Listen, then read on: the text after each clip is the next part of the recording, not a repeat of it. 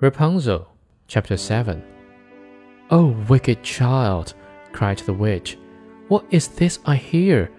I thought I had hidden thee from all the world, and thou hast betrayed me. In her anger, she seized Rapunzel by her beautiful hair, struck her several times with her left hand, and then grasping a pair of shears in her right, snip, snap. The beautiful locks lay on the ground and she was so hard hearted that she took Rapunzel and put her in a waste and deserted place, where she lived in great woe and misery.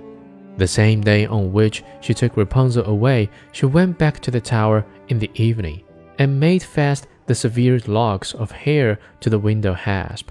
And the king's son came and cried, Rapunzel, Rapunzel, let down your hair. Then she let the hair down and the king's son climbed up. But instead of his dearest Rapunzel, he found the witch looking at him with wicked, glittering eyes.